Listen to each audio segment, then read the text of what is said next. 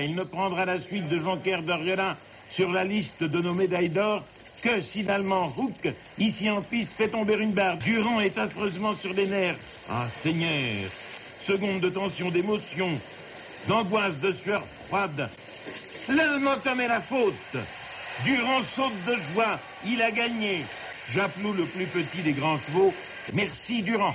Bienvenue dans Légende cavalière, le podcast de Grand Prix qui vous replonge dans l'histoire des sports équestres. Je suis Pascal Boutreau, journaliste passionné par l'histoire du sport. Paris sera cet été le centre du monde. Les passionnés de sports équestres ont rendez-vous dans les jardins du château de Versailles. Jusqu'à l'ouverture de ces Jeux olympiques, Légende cavalière va vous immerger dans cet esprit olympique. Plusieurs des épisodes de ce podcast retracent déjà d'incroyables destins, comme ceux des équipes de France de saut d'obstacles et de concours complets à Rio, ou encore l'épisode numéro 1 consacré à l'or de Montréal en 1976 avec l'immortel Marcel Rosier comme témoin. Pour ce 35e épisode, je vous propose de remettre en lumière le couple auquel beaucoup d'entre vous pensent probablement à l'évocation des Jeux olympiques. Pierre Durand et Japlou bien évidemment, médaillé d'or en 1988 à Séoul. Restez avec nous jusqu'au bout. Pierre Durand nous a accordé un entretien passionnant que je vous propose d'écouter dans la seconde partie de cet épisode.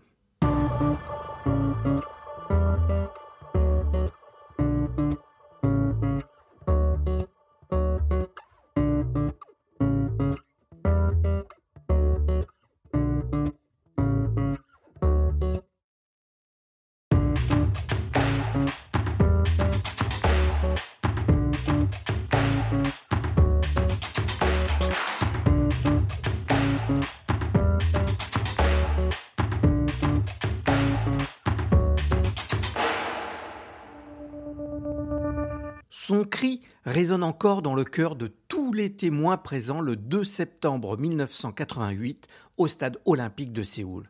Un cri, un saut jusqu'au zénith qu'il venait d'atteindre. Ce jour-là, Pierre Durand est devenu champion olympique de saut d'obstacle avec Japlou. Une libération, comme il nous le confie dans l'entretien vérité que vous entendrez dans quelques minutes. Pour comprendre ce cri, il faut remonter quelques années auparavant. À Los Angeles, dans la seconde manche de l'épreuve par équipe. Dernier à entrer sur la piste, le couple Durand-Japlou tient entre ses rênes la possibilité d'une médaille olympique pour l'équipe de France. Pour la France, Pierre Durand, c'est Pierre Durand et Japlou et Daniel Casal qui a fait des calculs me signale que la France a besoin là d'un sans faute 12 pour, pour avoir la médaille d'argent. Il faut absolument un sans faute. Et on peut même se permettre un petit dépassement de temps.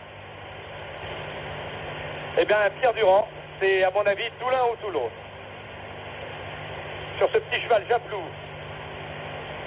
Alors, les bidets maintenant, le 7 et lui, ces deux oxfères. 1m80 chacun de large pour 1m45 de haut. À l'entrée et à la sortie, oui. Trois foulées, oui. La ligne maintenant, le petit muret. Avec cette barrière au milieu. Ah là là, c'est la chute Et voilà. Et le cheval qui se sauve une nouvelle fois, une nouvelle fois, car ce n'est pas la première fois que ça arrive. Pierre Durand, qui est un cavalier d'assez haute taille, est passé par-dessus son cheval.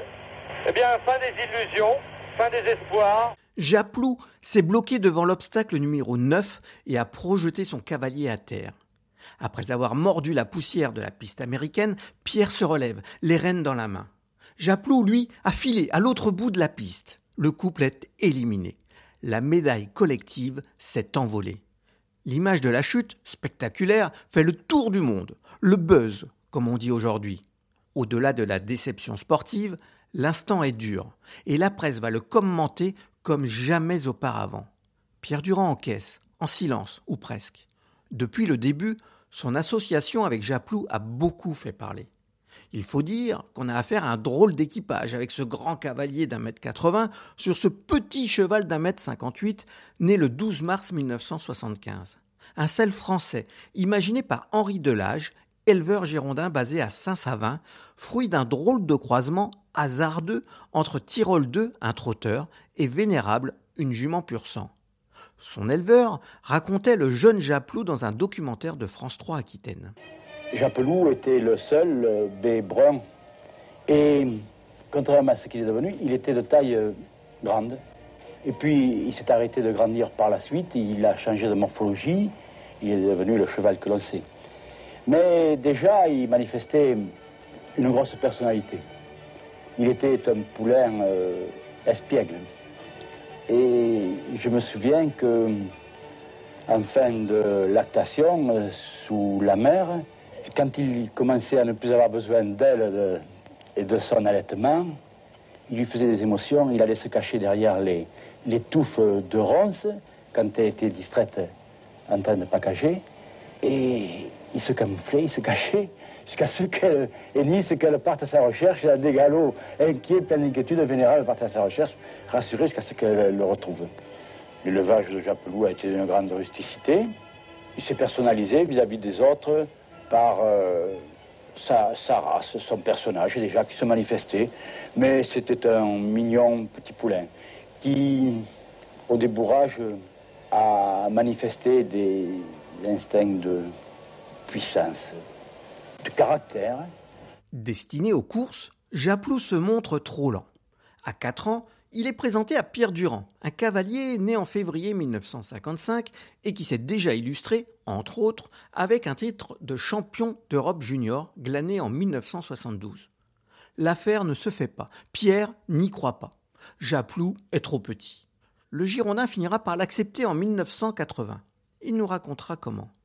Le couple suscite les ricanements autour des paddocks. Jusqu'au premier résultat. Certes, Japlou repasse parfois au trot entre deux obstacles, mais il démontre de grandes qualités et surtout un cœur exceptionnel. Le premier résultat significatif du couple est un titre de champion de France gagné en 1982 sur le grand parquet de Fontainebleau. D'autres succès et médailles s'enchaînent comme au championnat d'Europe de 1983 à Ixted, où la France gagne l'argent par équipe. Bien que fragile, le couple est logiquement sélectionné pour les Jeux olympiques de Los Angeles. L'histoire est belle, jusqu'à cette chute retransmise en mondovision. La blessure psychologique sera dure à guérir.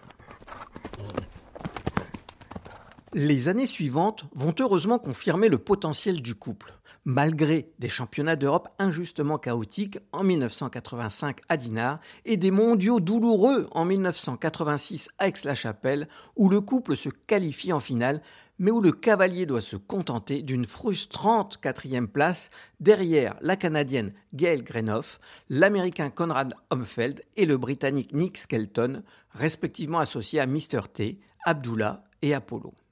Avec un Japlou toujours aussi habile sur les petits terrains, le Français enchaîne aussi les finales de Coupe du Monde. Troisième à Berlin en 1985, derrière Konrad Homfeld et Nick Skelton. Onzième à Göteborg en 1986, septième à Paris en 1987. Le couple finit une fois encore sur le podium en 1988 à Göteborg, un résultat mis en exergue par Bruno Mazur sur TF1. En finale de la Coupe du Monde de saut d'obstacles en Suède, le Bordelais Pierre Durand et son petit cheval noir Japelou ont obtenu une médaille d'argent. Cette Coupe du Monde, vous voyez là actuellement Durand sur son petit cheval. Cette Coupe du Monde a été remportée par le Canadien Millard en selle sur Big Ben. À l'aise en indoor, la paire brille plus encore sur les grandes pistes. Août 1987, championnat d'Europe à Saint-Gall, en Suisse. Après l'argent conquis par équipe, avec Michel Robert sur Lafayette, Philippe Rosier sur Giva et Frédéric Cotier sur Flambossé, Pierre et Japlou sont en tête de l'individuel.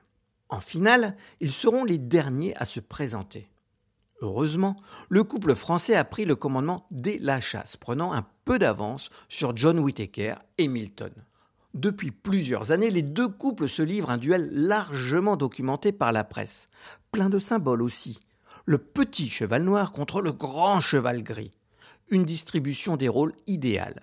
En 2012, un film à succès fera même revivre ce duel entre Pierre Durand, incarné par Guillaume Canet, et l'immarcessible John. Retour à Saint-Gall, John Hamilton entre en piste. Jean Marquet est au commentaire. Dernière épreuve du championnat d'Europe, deuxième manche sur un parcours différent. John Whitaker et son extraordinaire cheval gris Milton. Match à deux donc pour le titre européen avec Pierre Durand. Un finish superbe ici à Saint-Gall. Et c'est la faute. C'est la faute pour euh, John euh, Whitaker ici. Une chance donc supplémentaire maintenant pour Pierre Durand d'être champion d'Europe puisqu'il a maintenant l'avantage d'une barre. Mais une barre, c'est peu de choses et rien n'est joué encore ici devant 40 000 spectateurs. Une faute pour le Britannique et un peu d'air pour le Français. Pierre Durand et son petit cheval noir Japlou, 1m60 au garrot seulement, une boule bondissante, 8 obstacles, 60 secondes et peut-être au bout le titre. Pierre Durand en tête de ce championnat d'Europe depuis le premier jour avec 56 centièmes d'avance sur John Whitaker et maintenant avec 5 points d'avance. Une faute il ne peut pas s'en permettre une autre maintenant. Il doit contrôler parfaitement ses nerfs et son cheval. Ah là là Quel suspense Il est toujours en tête. Le triple maintenant pour euh, Pierre Durand. Attention, vertical sur. Deux foulées maintenant. Vertical. Auxerre, ça passe. Deux obstacles encore. L'Auxerre ici. Oui, un obstacle maintenant pour être champion d'Europe. Pierre Durand, le vertical à 1m60. Il est dans le temps, tout à fait dans le temps. Oui Eh bien, il s'en est fallu vraiment de très très peu. Vous voyez ici 40 000 spectateurs pour acclamer Pierre Durand, qui avait échoué de si peu l'année dernière au championnat du monde à Aix-la-Chapelle et qui vient ici de gagner le championnat d'Europe. Malgré cette faute en début de parcours, Pierre Durand et Japlou ont tenu bon. Je n'avais absolument plus droit à l'erreur. Mais je n'ai jamais à aucun moment vraiment perdu confiance et je me suis dit il reste quelques obstacles à sauter, il faut s'accrocher et on va, on va gagner. Ils sont les premiers Français sacrés champions d'Europe en individuel devant John Whittaker sur Milton et Nick Skelton avec Apollo, Marseillaise et Champagne. Japlou devient au fil des ans une star. Il est même accueilli sur le plateau du journal de TF1 par Yves Morosi. Bonjour, Eh oui, inhabituel. Euh, l'un des meilleurs euh, chevals du moment sur euh, ce plateau avec euh, Pierre Durand. Ce cheval, on va le garder en France, Pierre Durand. Ben, c'est à souhaiter. Oui. Je crois qu'entre un cheval et un, et un cavalier, c'est une histoire passionnelle. Il y a des couples évidemment qui se séparent pour des questions d'argent. Ce ne sera pas notre cas, je crois. Les succès des derniers mois, des dernières années permettent au couple d'effacer la chute de Los Angeles et d'aborder les JO de Séoul avec optimisme comme le rappelle le génial Hervé Dutu. Vraie chance aussi, mais cette fois-ci en saut d'obstacle. En effet, Pierre Durand monte le meilleur cheval du monde, il s'agit de Japlou. Et deuxièmement, l'équipe de France a gagné vendredi la Coupe des Nations à Genève, alors on peut rêver. Un espoir partagé par Pierre Durand. Le mythe que représentent les Jeux euh, s'est atténué à mes yeux, mais j'y vais euh, avec l'espoir, euh, le ferme espoir et la volonté surtout euh, d'y ramener une, voire deux médailles. Dans la compétition par équipe, Pierre Durand et Japlou ont déjà connu les joies du podium avec une très belle médaille de bronze derrière l'Allemagne de l'Ouest et les États-Unis, grâce également à Michel Robert sur Lafayette, Hubert Bourdi sur Morgat et Frédéric Cotier sur Flambeau, un couple que vous pouvez retrouver dans l'épisode 32 de Légende cavalière. Dernier à s'élancer, comme toujours, le Girondin a signé un sans faute décisif le cauchemar américain est oublié. La dette, comme il le dit, est effacée. Dimanche 2 octobre, jour de finale olympique, une de ces journées où les destins basculent. Avant le dernier parcours, le Français, 33 ans, est en deuxième position derrière l'Allemand Karsten Huck sur Nepomuk. Un couple que personne n'attendait vraiment à ce niveau. Pierre Durand et Japlou sont en piste. Alain Teller est au commentaire. Sans faute dans la première manche, Pierre Durand et Japlou sont pénalisés par un petit dépassement de temps, un quart de point seulement. Dans ce deuxième tour, ils n'ont droit à aucune erreur. On a le sentiment que Japlou le sait, le sent. En tout cas, il l'a compris, c'est certain. Et nouveau petit miracle, le parcours est négocié dans la mousse. Tout roule comme dans un rêve, comme dans le rêve d'enfant de Pierre Durand, celui qu'il fait depuis 24 ans, depuis la médaille d'or de Pierrot Jonquière d'Oriola à Tokyo. Et nouveau sans faute, Durand a déjà assuré la médaille d'argent. L'or dépend d'une seule barre de l'Allemand, Karsten Huck. Avec ce sans faute, l'argent est assuré. Sur le bord de la piste, entouré de ses proches et de l'équipe de France, le Girondin n'a plus son destin entre les mains. Pour conquérir le Graal olympique, il doit compter sur une faute de l'Allemand. Le dénouement avec Léon Zitrone, la voix de la seconde partie du XXe siècle. Saut d'obstacle individuel. Pierre Durand, Bordeaux, sur Japlou. Le cheval est une balle de caoutchouc. Il bondit et rebondit sur un sol un peu ferme qui l'avantage. Durand va finir sans aucune faute, mais avec une seconde de dépassement au temps. Il ne gagnera, il ne prendra la suite de Jonquière d'Oriolin sur la liste de nos médailles d'or que si l'Allemand Hook, ici en piste, fait tomber une barre. Durand attend. Tout est dans tout, comme disent les philosophes. Durand est affreusement sur les nerfs. Ah, Seigneur, l'Allemand fera-t-il, oui ou non, la faute qui le mettrait derrière le Français? C'est mal de souhaiter la faute d'un adversaire. Seconde de tension, d'émotion, d'angoisse, de sueur froide. L'Allemand commet la faute. Durand saute de joie. Il a gagné. Et le reste ne se commente pas trop. Durand va accrocher la médaille à Japlou après avoir embrassé sa femme. Japlou, le plus petit des grands chevaux. Et c'est ainsi qu'ils feront leur tour d'honneur. Durand est un amateur type. Il exerce une profession où il gagne sa vie. Il fait de l'équitation pour son plaisir, pour notre plaisir, pour notre joie. Merci Durand. 4 points pour Karsten Huck.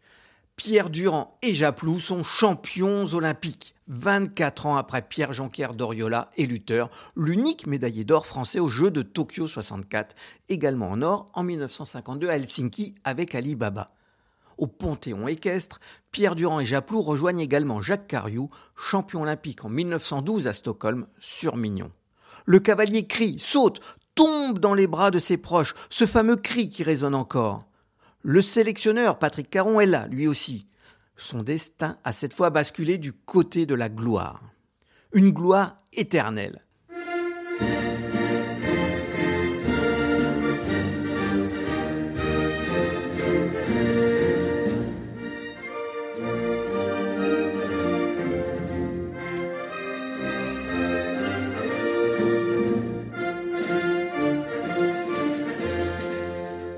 D'honneur, Pierre accroche sa médaille d'or sur le poitrail de Japlou. Juste hommage. À son retour, Pierre Durand plonge dans un tourbillon. Des sollicitations par centaines, par milliers peut-être même. Perturbant, forcément. Il lui faudra quelques mois pour retrouver un rythme un peu plus normal, plus en adéquation avec la vie d'un sportif de haut niveau. Sur les terrains, Japlou continue d'offrir de très bons résultats à la France, avec notamment une médaille d'argent par équipe au championnat d'Europe de Rotterdam en 1989. L'année suivante débute par une nouvelle deuxième place en finale de la Coupe du Monde à Dortmund derrière John Whittaker et Milton, bien évidemment. Elle va se poursuivre avec la conquête d'un nouveau sommet. À Stockholm, en Suède, à l'occasion des premiers Jeux équestres mondiaux, la paire décroche le titre mondial par équipe associé à Eric Navet et Quito de Bossy, également sacré en individuel, Hubert Bourdier-Morgat, médaillé de bronze, et enfin Roger Yves Bost avec Norton de Ruiz, dont le passage assurera le titre au bleu. Bosti nous a d'ailleurs parlé de cet instant et de Norton dans le précédent épisode de Légende cavalière. Malgré ce nouveau titre, Japlou commence à montrer quelques signes d'épuisement. Il subit même un malaise pendant ses JEM. Son cavalier décide de lever le pied. L'année 91 sera la dernière de Japlou. Le cavalier organise une tournée d'adieu. Malgré de bons résultats dans de grands concours, Pierre restera droit dans ses bottes. La retraite sportive de Japlou est célébrée sur le champ de Mars, à l'occasion d'un premier concours organisé au pied de la Tour Eiffel. Tristesse et joie se mêlent pour la dernière de Japlou de Luz. La légende a 16 ans, alors pourquoi arrêter? Parce que les défis euh, qu'on s'était fixés jusqu'à aujourd'hui et qu'on a pour ainsi dire tous atteints deviennent pour nous plus difficiles à, à atteindre maintenant et qu'il a une image de champion que je ne veux absolument pas ternir. Les plus grands lui rendent hommage, comme ici Éric Navet. Japlou, eh bien, euh, le, public a tendance à penser qu'il euh, peut moins que les autres parce qu'il est plus petit, donc il paraît moins puissant. Mais c'est son cœur énorme et sa générosité et son influx qui lui permettent de faire ce qu'il a fait. Le champion peut filer dans son pré et profiter du bon temps. Quelques semaines plus tard, le 5 novembre 1992, à seulement 16 ans, Japlou est hélas victime d'une crise cardiaque fatale. Son cavalier l'enterre dans son pré, à Saint-Seurin-sur-l'Île. Depuis, à chaque date anniversaire de sa mort, des admirateurs du petit cheval viennent déposer des fleurs sur sa sépulture. Les légendes ne s'oublient pas. Pierre Durand et Japlou, c'est l'or olympique, un titre pour l'éternité. Mais c'est aussi un palmarès hors norme, avec un titre de champion d'Europe individuel, un autre de champion du monde par équipe, deux titres de champion de France, des médailles d'argent et de bronze par équipe, olympique, mondiale et européenne, cinq victoires en Coupe du Monde, trois podiums en finale de la Coupe du Monde et pléthore de victoires en Coupe des Nations et dans de prestigieux Grands Prix. Mais Pierre Durand et Japlou, ce sont surtout des émotions, intenses, extrêmes, celles qui traversent le temps et dont le souvenir se transmet de génération en génération.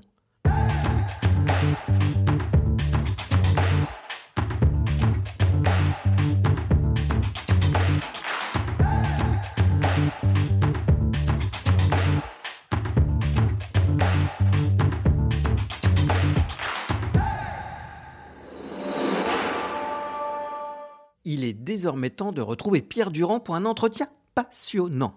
Pierre Durand, merci beaucoup de nous consacrer du temps pour revenir sur évidemment euh, votre duo fabuleux avec, euh, avec Japlou. Nous sommes à quelques mois, quelques semaines presque des Jeux Olympiques de Paris. Comment vous, vous sentez-vous quand euh, cette saveur olympique revient tous les quatre ans? Alors elle est, elle est particulière effectivement puisque là c'est une saveur qui va être locale, qui va être nationale à Paris. Euh, donc forcément, euh, ça rehausse l'intérêt que l'on peut avoir pour les Jeux olympiques. Mais, mais pour moi, évidemment, chaque euh, quatre années, les Jeux olympiques résonnent d'une façon toujours aussi forte, même si je n'en suis plus un, acteur direct. Je crois que vous vous êtes porté volontaire pour être bénévole, non Je crois, cette année, j'ai cru lire ça. Alors, c'est exact, et j'ai réussi mon examen, d'ailleurs, je dois vous le dire, puisque finalement, j'ai été retenu comme comme volontaire bénévole sur le site de Versailles, où euh, je ferai partie de l'équipe qui va euh, manager, en tout cas qui va être en relation avec les, les cavaliers. Eh ben, félicitations, Pierre, pour euh, cet examen brillamment réussi. Ça aurait été un comble quand même. Je vous en remercie, Pascal. Merci. Euh, bon, retour sur l'histoire, évidemment, avec Japlou. Euh, la question est traditionnelle dans, dans ce podcast Légende cavalière.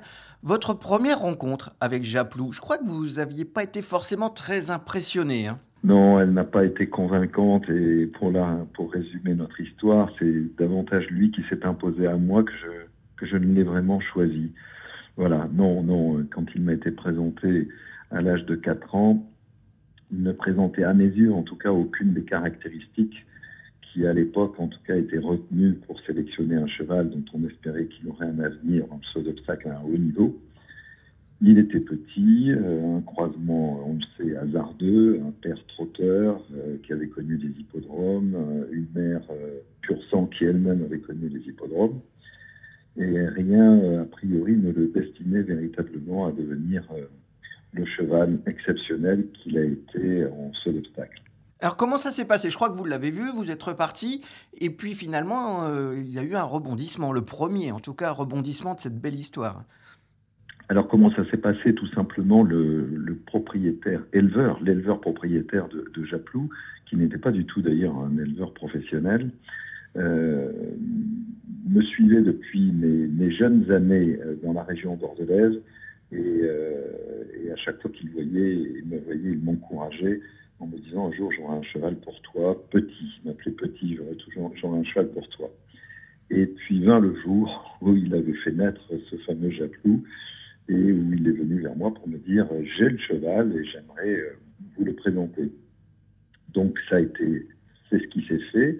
Malheureusement, comme je viens de vous le, décrire à l'instant, Japlou, euh, en tout cas, ne présentait pas vraiment euh, beaucoup de garanties pour devenir une star du saut obstacle. Et la première rencontre n'a pas été convaincante, bien sûr, mais pour ne pas être, pour ne pas vexer cet homme qui était charmant avec moi, je lui ai dit écoutez, attendez une année, votre cheval aura le temps de grandir, de, se faire, comme on dit dans le milieu, et, j'aurai peut-être un œil un petit peu plus objectif pour l'apprécier. Et il a pris euh, cela pour argent comptant. Il m'appelait régulièrement, il me voyait sur les terrains de concours régionaux, en me disant, on sait, le cheval, il évolue bien. Mais je redoutais effectivement le moment où il allait me le représenter. Et c'est ce qu'il a fait avec un peu la complicité d'ailleurs de mon père. Et, je dois avouer que la deuxième rencontre n'a pas été plus convaincante, ça n'a pas été le coup de foudre non plus. Mais malgré tout, par euh, euh, mauvaise bonne conscience ou mauvaise conscience, je ne voulais pas euh, laisser cet homme-là, j'allais dire, repartir avec son cheval et je lui ai demandé de me le laisser pendant un mois pour que je puisse le, tester. Ce que je n'ai pas fait, ce que je n'ai pas fait. Mais la, veille de, de l'appeler, au bout d'un mois, j'ai quand même monté Japlou, je suis allé me promener dans la forêt il n'a même pas été sur une carrière pour sauter les obstacles. Et dans la forêt, tout seul, euh, il avait peur d'énormément de choses, puisqu'il était assez inquiet. Et il me faisait des écarts d'une violence incroyable. J'ai senti une, une énergie euh, que je n'avais jamais ressentie sur un cheval auparavant. Et ça m'a, ça m'a quand même interpellé. Et, j'ai passé la nuit en réfléchissant à tout cela. Et le lendemain, quand j'ai appelé son propriétaire éleveur, alors que je ne savais pas ce que j'allais lui dire, en reconnaissant ma voix au téléphone, il m'a dit alors vous le prenez? Et euh, pris de court, je lui ai dit oui. Et à partir de ce moment-là, j'approuvais 5 ans. Il n'a jamais quitté mes écuries. C'est une histoire assez dingue quand même quand on repense à ce qui va se passer plus tard. Ben oui, effectivement, parce que parce que Japlou était tellement atypique euh, que que je vous dis, il fallait vraiment bien malin était celui qui aurait pu voir dans ce cheval-là euh, j'allais dire, ben, le, cheval que, l'on sait maintenant, le cheval de légende qu'il est devenu par euh, sa longévité et ses performances. J'ajouterais même que trois ans, le, bon, le cheval avait quand même été essayé dans une écurie de course, de galop. Évidemment, il avait révélé qu'il n'était pas assez rapide. Et ensuite, l'éleveur, avant de me le présenter, avait quand même souhaité le vendre dans une fameuse vente aux enchères, une des premières qu'il y ait eu, en tout cas en France. C'était à Poitiers. Et le cheval a été refusé par, euh, par les organisateurs, euh, précisément sur euh, toutes les caractéristiques qui étaient les siennes et qui ne correspondaient pas du tout aux, chevaux de, aux standards des chevaux de sport. Quoi. Alors, vous voilà donc avec Japlou dans vos écuries. Euh, bah, va falloir le faire sauter. Donc, les premiers sauts, c'est des sensations. C'est tout de suite, on se dit ah mais oui, finalement, le destin, il est peut-être pas si mal que ça? Bah, C'est-à-dire que mon père, qui l'avait vu un petit peu lui dans des tout petits concours régionaux, m'avait dit, tu sais, il saute étonnamment ce cheval. Donc, euh, et quand je l'ai récupéré dans mon, écurie, ça devait être au mois de juin à peu près de, l'année des 5 ans, après mes examens euh, universitaires. Et assez rapidement, je l'ai engagé dans une compétition de 5 ans de, jeunes chevaux à Pompadour. Et là, je ne savais pas trop comment les choses allaient se passer. Et il a signé deux très jolis parcours sans faute sur les deux jours de compétition de jeunes chevaux. Il n'y a qu'un seul autre cheval qui avait réussi cette performance, qui a été d'ailleurs un excellent cheval par la suite aussi. Il s'appelait Jean de la Tour, qui lui d'ailleurs avait le même croisement mais à l'envers, c'est-à-dire un père pur sang et une mère trotteur. Et il a beaucoup gagné avec Gilles de Balanda et aussi avec Michel Robert, ce Jean de la Tour. Et là, euh, effectivement, de cette euh, première compétition, même s'il repassait au trot entre les obstacles, mais il faisait des sons incroyables. Et, évidemment, à partir de ce moment-là, quand même, j'ai été intrigué par ce cheval. Et la chance, j'allais dire, que je lui ai donnée, que je me suis donné aussi, puisque j'attendais euh, ce cheval miraculeux avec lequel j'allais aller au bout de mon rêve olympique. je me suis dit, et si c'était lui, et si c'était lui? Et à partir de ce moment-là, je l'ai vraiment considéré, mais sans en être convaincu, euh, qu'il allait, euh, qu'il fallait que je le forme comme un, un, futur grand cheval. Donc je lui ai donné toutes ses chances. À partir de ce moment-là, je l'ai beaucoup travaillé sur le plat, beaucoup dressé pour gérer son équilibre qui était très particulier. Et puis je l'ai amené ensuite, très progressivement, euh, dans des compétitions à 6 ans. Et, et, en fait, euh, il a rattrapé très vite sa génération. Pour la dépasser dans l'année de 7 ans, puisque nous sommes champions olympiques. Euh, champions olympiques, pardon, champions. Pas encore, Pierre. Prenez votre temps. J'y pensais tellement que je voulais anticiper les étapes. Mais l'étape décisive, ça a été celle d'être champion de France en 1982 à Fontainebleau. Mm. Euh, il avait 7 ans. Ça ne s'est jamais, ça ne s'était jamais fait avant, ça ne s'est jamais fait depuis. Un cheval de 7 ans gagne les championnats de France seniors, hein, j'entends. Mm. Euh, qui à l'époque était un grand rendez-vous. Hein. C'était vraiment les meilleurs couples français étaient, étaient là. Et euh, Japlou était le seul à réaliser cinq parcours sans faute, donc euh, il a gagné brillamment. Et je dois dire qu'à ce moment-là, bien sûr, il a fait taire tous les ricanements dans les tribunes, parce qu'avant, on le prenait pour un petit poney. Et moi-même, là, il m'a donné quand même euh, la conviction qu'il avait un potentiel international. Justement, vous parlez des ricanements. J'ai un petit peu euh, fait des recherches sur les, les vidéos euh, de l'époque où justement vous en parliez dans, dans, les interviews où il y avait des sourires parce que bah, vous, vous êtes grand, euh, Pierre, et Japlou était petit, ça tout le monde le sait. Donc forcément, l'alliance était un petit peu étonnante, même visuellement. Oui, on peut même dire qu'elle était disgracieuse un peu au départ. Hein. après, ça s'est beaucoup amélioré, puis on s'est habitué, je pense, à notre couple. Donc, mais même moi, je dois reconnaître que quand je voyais les vidéos, je ne trouvais pas ça très, très harmonieux. Mais c'est ainsi, euh, voilà, c'était un grand poney, on va dire, un tout petit cheval. Et, effectivement, moi, de par ma taille, j'en imposais sur lui. Mais, euh, d'abord, il m'a fait évoluer dans mon équitation considérablement, hein, parce que du fait de son équilibre, du fait à gérer, euh, j'ai dû modifier mon attitude à cheval avec lui. Et, puis finalement, bon, on a, réussi à trouver euh, l'osmose, l'harmonie. Et je pense qu'ensuite, ben, notre couple s'est imposé au point de devenir, euh, j'allais dire évidemment, différent des autres et, attendu. Et attendu. Alors vous parliez de, de rêve olympique tout à l'heure. 84, ben, vous êtes sélectionné. Comment vit-on le moment où on vous annonce que bah, vous partez aux Jeux Olympiques? Bah Pour moi, c'était un, rêve d'adolescent hein, que de, de, faire les Jeux Olympiques. Je dirais même le rêve d'être champion olympique. Donc, dès l'âge de 13 ans, puisque c'est à 13 ans que s'est installé ce rêve en regardant les Jeux Olympiques de Mexico à la télévision, euh, à partir de ce moment-là, c'est, même si je ne l'avais pas euh, défini ainsi, mais c'est devenu un objectif. Et c'est devenu un objectif même obsessionnel. J'ai essayé de tout construire euh, dès mes jeunes années euh, pour euh, gravir les échelons, me hisser dans la filière du haut niveau. Et très vite, donc j'ai été international junior, j'ai fait les championnats d'Europe. Donc, j'ai grandi et avec toujours, bien sûr, cette, envie, cette, ce désir très fort de participer aux Jeux Olympiques. Et, j'allais dire que la construction qui a conduit à notre première sélection euh, était assez euh, logique, pardon hein, de le dire ainsi, mais donc euh, ça n'a pas été une totale surprise puisque j'avais tout fait pour être sélectionné et, nos performances récentes, enfin dans les mois qui ont précédé, même les deux années qui ont précédé les Jeux Olympiques de Los Angeles, qui était en 84. Donc, je vous ai dit 82 titres de champion de France. À partir de ce moment-là, on s'est imposé dans l'équipe de France. Et donc, je n'avais pas énormément de doutes sur euh, la possibilité d'être sélectionné. Quand la sélection m'a été confirmée, bon, évidemment, ça a été forcément un, moment de, de, grande joie et, l'idée qu'une aventure romanesque allait commencer.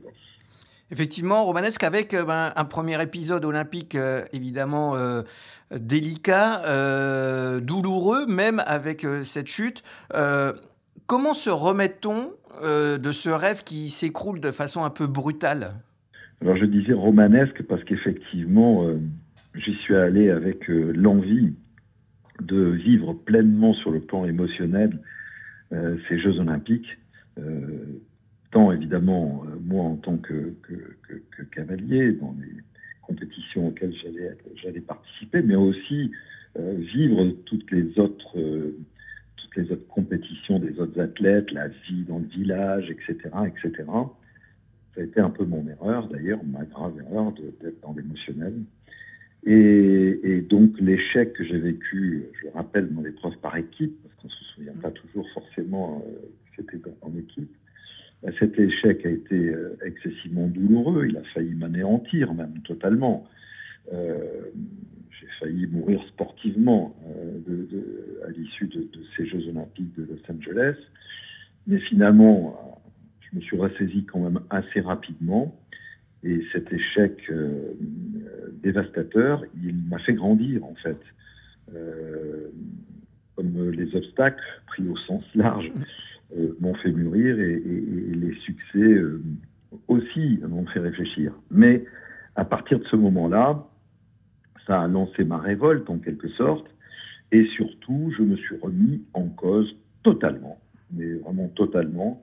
J'ai mis sur reset le logiciel et et j'ai repensé, évidemment, j'ai essayé de diagnostiquer les erreurs qui avaient été les miennes dans la préparation, dans la gestion de cette compétition aux Jeux Olympiques, pour ne pas les, réitérer, évidemment, et puis surtout pour y trouver des, solutions.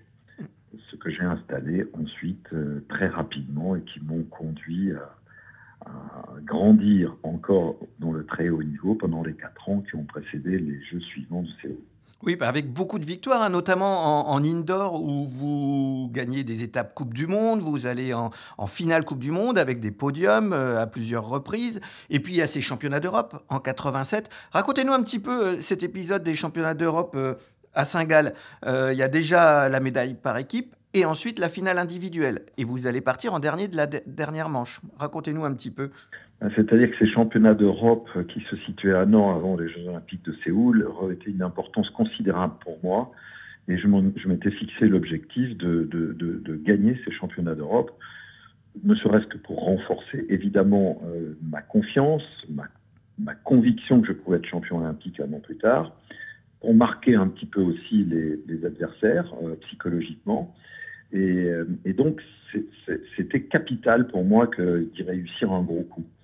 Euh, ce que j'ai eu le bonheur de faire, en plus euh, dans un duel dantesque euh, et d'anthologie, on peut dire, contre le couple aussi à l'époque de, de, légende, John Whittaker, le grand John Whittaker qu'on verra peut-être d'ailleurs à Paris, c'est tout ce que je peux lui souhaiter d'ailleurs, et son fameux cheval Milton. Et nous nous sommes bagarrés pendant quatre jours avec une grande intensité et m'imposer devant lui, euh, m'imposer aussi devant Nick Skelton, qui était troisième, donc euh, avec deux Anglais à mes basques. Euh, ça a été un grand moment de sport. C'est pour moi le plus grand moment, mon plus grand moment de sport, d'ailleurs, à ces championnats d'Europe. Je situe en termes de niveau de performance au-dessus même des Jeux Olympiques, pour moi. Hein. Et, euh, et, donc, ça a été forcément une étape que je avec un objectif que je m'étais fixé, euh, réussi. Donc ça m'a lancé véritablement dans les meilleures conditions pour préparer les Jeux Olympiques de Séoul un an plus tard. En plus, vous aviez soigné le suspense, hein, puisque vous aviez un peu plus d'une barre d'avance au moment de partir. Et hop, vous faites faute dès le numéro 2. Hein. Donc comme ça, au moins, il y avait du suspense jusqu'au bout. C'est-à-dire qu'avec euh, John Whittaker, on s'est tenu dans moins d'une barre jusqu'à la fin de la compétition. Et heureusement que le premier jour, je gagne l'épreuve de chasse. Juste euh, quasiment, pas devant lui, c'était Skelton qui était euh, deuxième, mais il était troisième. Et heureusement que je gagne cette première épreuve, parce que sinon le résultat aurait été euh, totalement, enfin, juste inversé. Je serais, j'aurais terminé derrière lui parce qu'on a fait exactement les mêmes scores, exactement les mêmes scores tout au long de la compétition. Séoul arrive, nous y voilà, 1988. Euh, vous l'abordez dans quel état d'esprit euh, ce nouveau rendez-vous olympique? Ah, Je suis, euh, comme je vous l'ai dit, quand même gonflé à mort, hein. mais ma dynamique sportive et de succès depuis les Jeux précédents donc de Los Angeles, hein, vous avez cité effectivement des victoires en Coupe du Monde, une troisième place quand même à Berlin en 85 en finale de Coupe du Monde. Une deuxième place également en finale de Coupe du Monde l'année des Jeux Olympiques de Séoul, hein, en 88. Entre-temps, bon, j'avais été finaliste des championnats du monde en 86 avec la Chapelle, gagnant en 87 au championnat d'Europe. Donc toute cette euh, ascension me portait quand même dans des conditions idéales et, euh, et, avec euh, un, capital confiance qui était, qui était très fort, quoi, qui était très solide. Donc en fait, dès le début de l'année 88, moi je me suis préparé exclusivement pour ce rendez-vous de Séoul. Tout ce que j'ai fait, tous les choix que j'ai fait de compétition, j'en ai même fait des choix qui m'ont valu euh, beaucoup de critiques, même de me faire euh, brocarder à, Bercy, euh, qui était une des premières étapes de Coupe du Monde, parce que je n'étais pas allé le premier jour au barrage d'une épreuve où je m'étais qualifié avec Japlou, parce que je voulais le, ménager. Et, ça m'avait valu le lendemain de me faire copieusement huer quand je suis rentré en piste. Mais bon, personne ne comprenait véritablement que j'avais un plan très très bien défini, une stratégie très claire en tête, et que j'étais tendu vers un seul et unique objectif, c'était celui d'être champion olympique. Justement, quelle était l'atmosphère à Séoul? Parce qu'on n'est pas dans un pays où les sports équestres sont très développés. Ah, C'était des, jeux très agréables, très agréables. On les avait présentés avec inquiétude parce qu'il y avait évidemment toujours, déjà, toujours ce conflit avec la Corée du Nord, donc des menaces déjà terroristes aussi mais les choses avaient été remarquablement organisées. On n'a jamais ressenti, euh, en tant qu'athlète sportif, la moindre menace. On se déplaçait plutôt agréablement dans Séoul. Et sur le lieu de la compétition, euh, où sont déroulées toutes les compétitions, à l'exception de l'épreuve individuelle qui s'est déroulée dans le stade olympique, nous étions dans un hippodrome dans la banlieue de Séoul, où euh, il y avait du public, donc un très bon public qui appréciait les, de, voir euh, des, chevaux et des cavaliers. Et, euh, donc les conditions, euh, enfin les compétitions sont déroulées tant les qualificatifs pour l'individuel que l'épreuve par équipe dans d'excellentes conditions. la compétition par équipe se déroule très bien avec l'équipe de France. Puis vient la, finale individuelle. dans quel état d'esprit vous, vous l'abordez? Parce que là, vous touchez le but, vous n'êtes pas en tête hein, au moment de la finale encore. Non, mais il faut quand même revenir 30 secondes sur euh, l'épreuve par équipe, parce qu'elle a quand même été aussi décisive euh, dans, euh, dans, dans, comment dirais-je, ma lancée vers le titre olympique. Parce que je me suis retrouvé à Séoul très précisément dans la même situation que quatre ans auparavant à Los Angeles. Bon, j'étais toujours le dernier à partir en équipe, et euh, quand je suis rentré en piste à Los Angeles, euh, il fallait que je réalise un parcours sans faute absolument pour qu'on ait une chance d'avoir la médaille de bronze par équipe. Malheureusement, je suis tombé. Et quatre ans plus tard, je me retrouve très précisément dans la même situation. C'est-à-dire, lors de la deuxième manche, je clôture l'équipe et je dois absolument faire un sans faute pour qu'on soit médaillé de bronze. Donc vous imaginez bien que les images de, Los Angeles me sont revenues en tête, mais je m'étais quand même préparé vraiment à cette éventualité-là. Et j'ai réussi. Là, j'ai fait un sans faute. Et donc, j'ai eu le sentiment d'abord de solder une tête vis-à-vis de l'équipe de France que je portais depuis quatre ans. Et, euh, aussi, bon, bah, de, faire rayonner mes, mes, partenaires qui étaient déjà pour la plupart avec moi en équipe à Los Angeles. Donc, elle a été décisive parce que ça a été un gros poids qui, euh, pour moi, euh, euh, d'un seul coup a disparu. Et là, j'ai pu me consacrer totalement à cette épreuve individuelle qui donc a eu la particularité de se dérouler dans le stade olympique. Et, donc, vous êtes idéalement placé, hein, mais il y a un Allemand devant vous. donc, comment, comment ça se passe? Ben, J'allais dire, paradoxalement, que ça s'est passé exactement selon mes plans.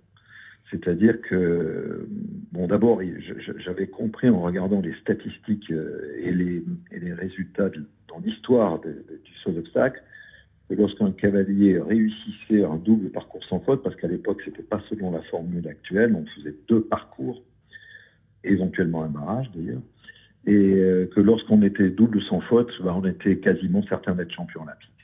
Donc moi, je me suis concentré uniquement sur le fait de franchir tous les obstacles sans faute quitte à, d'ailleurs m'exposer un tout petit peu de dépassement de temps, mais dans la limite de, moins d'une faute euh, qui était en refus à l'époque, trois points.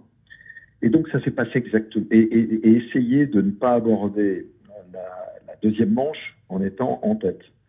pour ne pas avoir évidemment un surcroît de pression. Et ça s'est passé exactement comme je l'avais souhaité, parce que je termine ma première manche sans faute avec un léger dépassement de temps. Donc je suis au classement en deuxième position derrière un Allemand qui avait réussi le sans faute absolu. Et donc, comme on passe dans l'ordre inverse lors de la deuxième manche, eh bien, je me suis appliqué à réaliser encore un sans faute et en sachant qu'en faisant un sans faute, j'allais mettre une pression euh, terrible sur les épaules de l'Allemand, qui en plus n'était pas celui attendu dans l'équipe allemande. Euh, globalement, le scénario s'est déroulé de la façon la plus idéale qui soit, parce qu'effectivement, ben, il, a, il a craqué, on va dire, sur l'avant-dernier, ce qui m'a propulsé donc euh, médaillé olympique et champion olympique. Alors vous dites sur l'avant-dernier, ça veut dire qu'il y a quand même eu euh, pratiquement 90% du parcours. Vous l'avez vécu comment En apnée, quand on regarde euh, l'adversaire, euh, celui qui peut vous passer juste devant, on le vit comment? Je peux vous l'assurer que je l'ai mal vécu. Parce que, comme je vous le disais à l'instant, euh, ce cavalier, Karsten Huck, avec son cheval Nepomuk, était le remplaçant de l'équipe d'Allemagne. Et il n'avait pas, bien sûr qu'il était du niveau pour être euh, sélectionné, il était forcément du niveau, mais il n'avait pas de grandes références euh, sur les mois et les années précédentes de Grand Prix euh, dans lesquels il se serait imposé avec ce cheval-là.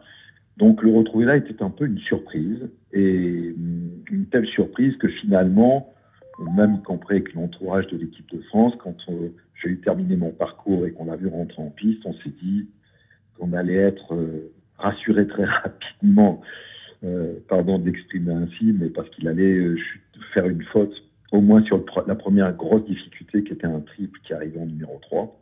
Et puis non, il franchissait les obstacles avec d'ailleurs euh, précision et facilité, enfin une facilité relative à ce niveau-là, mais sans, les tutoyer. Et ce qui fait que on attendait toujours la faute et elle ne venait pas. Et, et à un moment donné, avant qu'il aborde l'obstacle avant-dernier, je me suis euh, dit, ça y est, c'est pas possible, euh, il va être champion olympique. Et, donc, je peux vous assurer que quand il a fait sa faute sur l'obstacle avant-dernier, qui n'était pas anodin, puisqu'il a occasionné à peu près 80% des fautes sur cette deuxième manche individuelle, j'ai été très soulagé. D'ailleurs, je fais un saut en je saute de, bonheur euh, sous les caméras, ce qui m'a d'ailleurs été reproché après en me disant que j'avais manqué de fair play et de, d'esprit sportif, mais je vous assure qu'à ce moment-là, c'est pas ainsi qu'on raisonne, c'est, totalement spontané et c'était surtout ce saut euh, voulait dire que eh bien, j'avais tellement été inquiet que, que c'était une libération, cette faute était une libération. Quoi. Oui, justement, c'est ce sentiment de libération qui, qui, vous vient en premier à cet instant? Bah, Le sentiment, la faute, me, effectivement, est un sentiment de libération. Et ensuite, euh, c'est bon, c'est on est gagné par l'euphorie absolue. On est dans, on est dans l'exaltation la plus totale. Ce sont des moments difficiles à décrire. Euh, en tout cas, un fort sentiment euh, d'accomplissement total qui m'a qui m'a tout de suite gagné. J'avais atteint mon objectif ultime, mon rêve d'adolescent, celui d'être champion olympique. C'était, c'était considérable, c'était énorme. Comment se comportait Japlou dans ces grands moments? Il se comportait bien. Il se comportait même très bien. Parce que nous avions une telle complicité, une telle connivence que, on le sait, ça a été maintenant euh, comment dirais-je, euh, euh, j'allais dire, euh, verbalisé.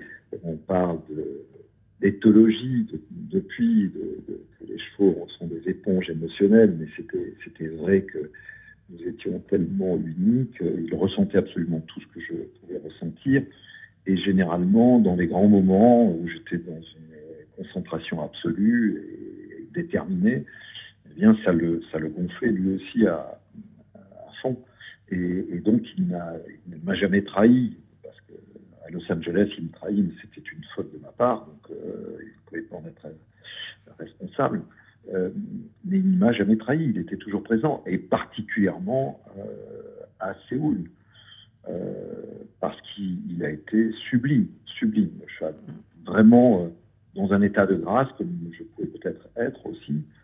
Donc, euh, et dès le matin, d'ailleurs, quand je suis arrivé sur le, sur le site du stade olympique, où les chevaux avaient été transportés dans la nuit euh, et, occupés des boxes forains, euh, quand je suis tout de suite allé le voir, j'avais envie de le voir dès le matin à 6 heures, et quand je l'ai vu dans son box, j'ai ouvert la porte, il s'est tourné vers moi, il m'a regardé, je me suis dit, c'est bon, il est là, il est présent. Je ne suis même pas rentré dans le box, aller le caresser, j'ai voulu le laisser tranquille, concentré. Euh, mais je savais qu'il allait répondre à, toutes, mes, toutes, mes, demandes, à toutes mes sollicitations et qu'il serait bien présent. C'est un tourbillon qui débute à cet instant après la médaille d'or? Euh, Oui, c'est un tourbillon. c'est un tourbillon. C'est-à-dire que le sentiment que j'ai eu, c'est que je ne m'appartenais plus.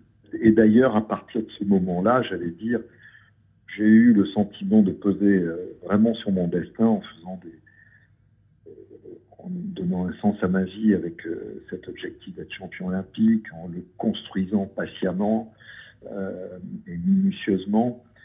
Et ensuite, eh bien, j'ai eu le sentiment de perdre la maîtrise de mon destin. et, et c'est effectivement, on est entouré, on est sollicité. Il y a aussi une chose étrange, c'est que on vous regarde différemment, euh, y compris parmi vos, plus, vos proches, euh, ce qui est assez euh, perturbant d'ailleurs. Et, effectivement, bon, au retour des, Jeux, qui étaient en, octobre, hein, j'ai gagné 2 octobre 88. Dans les trois jours après, deux jours après, on est en France. Et à partir du 2 octobre jusqu'à fin décembre, je n'ai pas passé une seule soirée chez moi. Que des soirées de sollicitation. Et puis après, on gagne un statut qui fait que quand vous, euh, vous pénétrez sur un terrain de compétition, ou j'allais dire même dans d'autres lieux, eh bien, vous, vous, incarnez ce titre qui, euh, qui vous colle à la peau. Euh, et, et on vous regarde différemment. On attend de vous aussi beaucoup de choses. Et vous allez répondre encore en plus sportivement après, puisque bah, on fait un petit bond. 90, hein. euh, euh, il y a encore une médaille d'or au championnat du monde cette fois. Euh, c'est voilà, c'est un palmarès assez incroyable quand même. Champion olympique, champion du monde par équipe, champion d'Europe individuel. On, résume parfois Pierre Durand avec Japlou au titre olympique de Séoul, mais il y a beaucoup, beaucoup d'autres choses à côté. Bah, c'est ce qui prouve que le titre olympique, dans l'esprit de, tout un chacun, est, est très au-dessus de toutes les autres performances et que, euh, et j'en suis pas mécontent, puisque c'était le titre, euh, le Graal vers lequel je tombais. Donc, euh, pour moi, c'est celui qui avait le plus d'importance, ce titre olympique. Mais c'est vrai, de rappeler, j'ai fait trois podiums en finale de Coupe du Monde, hein, deux fois deuxième, une fois troisième titre de champion d'Europe. Déjà au championnat du monde en 86, j'avais terminé en tête des championnats du monde sans faire tomber une barre avec Japlou. Euh, le championnat d'Europe. Et après les Jeux Olympiques, évidemment, là, euh, j'ai vécu quand même une petite mort sportive aux Jeux Olympiques de Séoul avec ce titre, parce que d'ailleurs mon intention était d'arrêter le lendemain de, de, de, la compétition. Et puis les sollicitations, on en parlait à l'instant, euh, ont été telles les pressions ont été telles que j'ai cédé finalement acceptant de continuer euh, une Olympiade supplémentaire. Et au cours de cette Olympiade, euh, ça a été quand même plus compliqué parce que je n'avais plus la même motivation. Donc, euh, on va pas à l'entraînement de la même façon. J'étais moins exigeant vis-à-vis de Japlou. Bon, il n'en demeure pas moins qu'on a eu encore des bonheurs. Deuxième d'une finale de Coupe du Monde en 90 à Berlin. Et puis ce titre de champion du monde, effectivement, à Stockholm, par équipe, qui est venu vraiment euh, couronner notre, notre, notre carrière sportive. Et de la plus belle des manières qui soit, j'allais dire, parce que quand on est un, on gagne un titre individuellement, c'est un titre qu'il est difficile de partager avec ses, même avec ses coéquipiers, qui sont malgré tout, avant tout aussi, quelque part des compétiteurs et donc des adversaires. Et, euh, et c'est dur de, de, de, partager cette, cette joie à laquelle ils s'associent pas forcément euh, pleinement, ce que, ce que l'on peut comprendre. Par contre, un titre par équipe, c'est vraiment une joie partagée. Et ça, c'est un grand moment de, bonheur et de, sport et de, fraternité, j'allais dire. Et donc, je suis heureux d'avoir finalement terminé ma, carrière, en tout cas avec Japlou, sur ce type de champion du monde par équipe. Et, la carrière de Japlou va s'arrêter quelques, quelques mois après, hein, avec euh, retraite. Un bel hommage au Champ de Mars aussi. C'était le temps était venu? Oui, le temps était venu. Je l'avais senti au championnat du monde euh, où il avait fait un malaise malheureusement avant le Grand Prix individuel parce que j'étais encore dans la course pour euh, me qualifier parmi les quatre. Il a fait un malaise assez surprenant qui m'a qui m'a vraiment choqué et, questionné. Et donc je me suis dit voilà, Japlou, il est au haut niveau depuis l'âge de 7 ans. Il a fait sa première Coupe des Nations à l'âge de 7 ans. Euh, il en avait 16. Euh, il est temps maintenant de, voilà, de lui faire vivre une retraite heureuse et paisible. Et, donc j'ai décidé quand même de faire l'année suivante, en 91, mais qui était hum, placée sous le, le signe d'une tournée d'adieu. Donc on est allé un peu partout, euh, et où il a été fêté d'ailleurs d'une façon incroyable, notamment avec sa chapelle, mais partout. Et malgré tout, il claque deux grandes perfs euh, juste au mois de septembre. Euh, à Rotterdam, on est troisième du Grand Prix. Et à Calgary, surtout, on est cinquième du Grand Prix. On connaît ce qu'est le Grand Prix de Calgary. Et j'avais programmé ses adieux euh, au Champ de Mars, première fois où il y a eu un concours au Champ de Mars, donc fin septembre. Et, et j'ai tenu bon, malgré le fait qu'il y avait encore pas mal de pression pour que j'aille jusqu'aux Jeux Olympiques de Barcelone quelques mois après.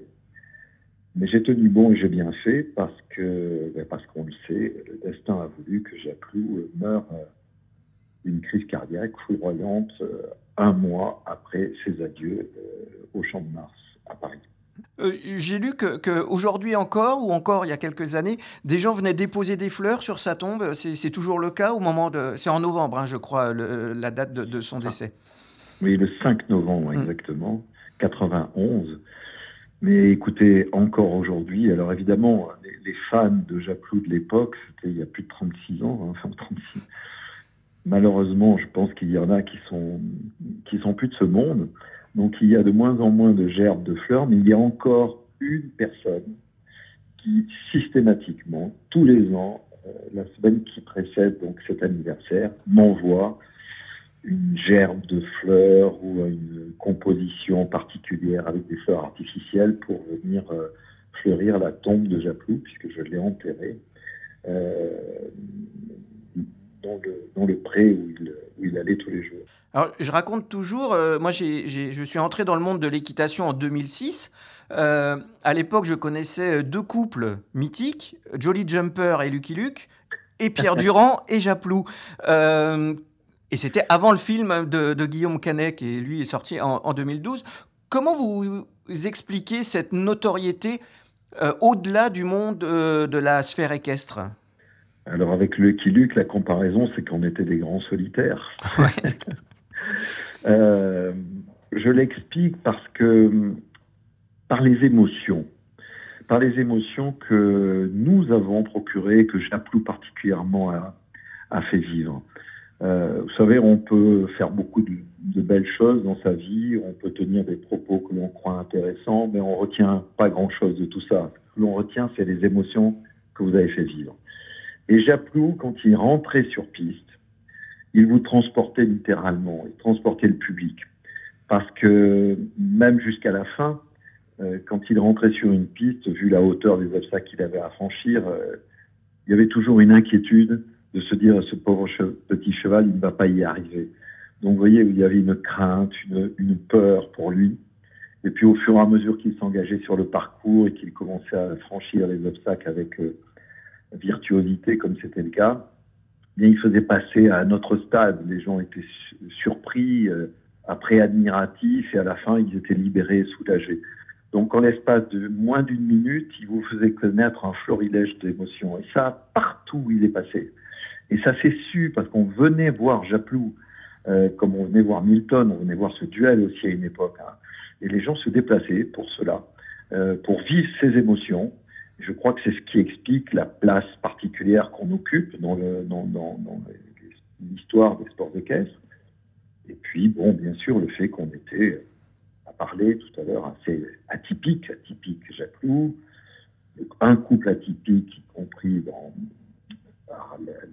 ma taille et sa petite taille, notre, et aussi, j'étais très atypique, moi, parce que je n'étais pas véritablement un professionnel et que j'utilisais aussi, euh, j'ai choisi des chemins, pris des positions différents, pris des positions très marquées souvent, qui, n'ont pas laissé indifférents les, uns les autres, où, on m'appréciait, ou on me détestait. Et, donc, on était un couple vraiment différent et qui était, attendu. Et c'est ce qui explique qu'on a écrit une page qui, euh, sera, je crois, euh, assez unique, qui restera unique. Eh ben merci pour toutes ces émotions, Pierre. Ce petit voyage dans le temps, bon, vous êtes un habitué parce que évidemment, euh, vous devez raconter cette histoire très souvent, mais. Vous prenez toujours le même plaisir à la raconter? Bah, écoutez, de toute façon, je dirais que j'ai pas vraiment le choix parce que euh, j'allais dire, ce titre olympique, notre carrière, elle arbitre encore chaque, chaque jour de ma vie. Il n'y a pas une journée qui se passe, n'est pas une journée depuis, sans qu'à un moment ou à un autre, une personne, un coup de téléphone, une conversation, que sais-je, me renvoie à ce que l'on a fait avec Jacques Donc ça fait, ça me colle à la peau.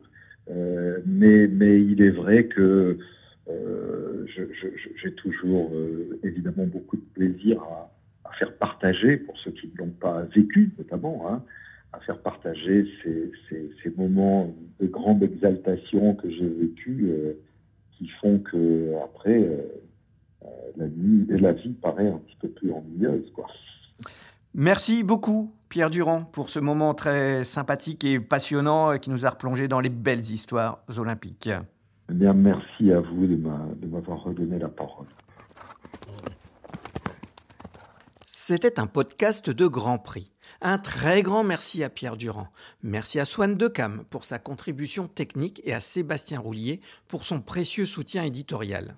Merci à vous d'avoir écouté ce podcast que vous pouvez bien évidemment partager sur les réseaux sociaux. N'hésitez pas à le soutenir par votre vote et par vos commentaires sur les plateformes d'écoute. Vous pouvez également réécouter les épisodes précédents sur toutes les plateformes. Et surtout rendez-vous au prochain épisode de Légende cavalière.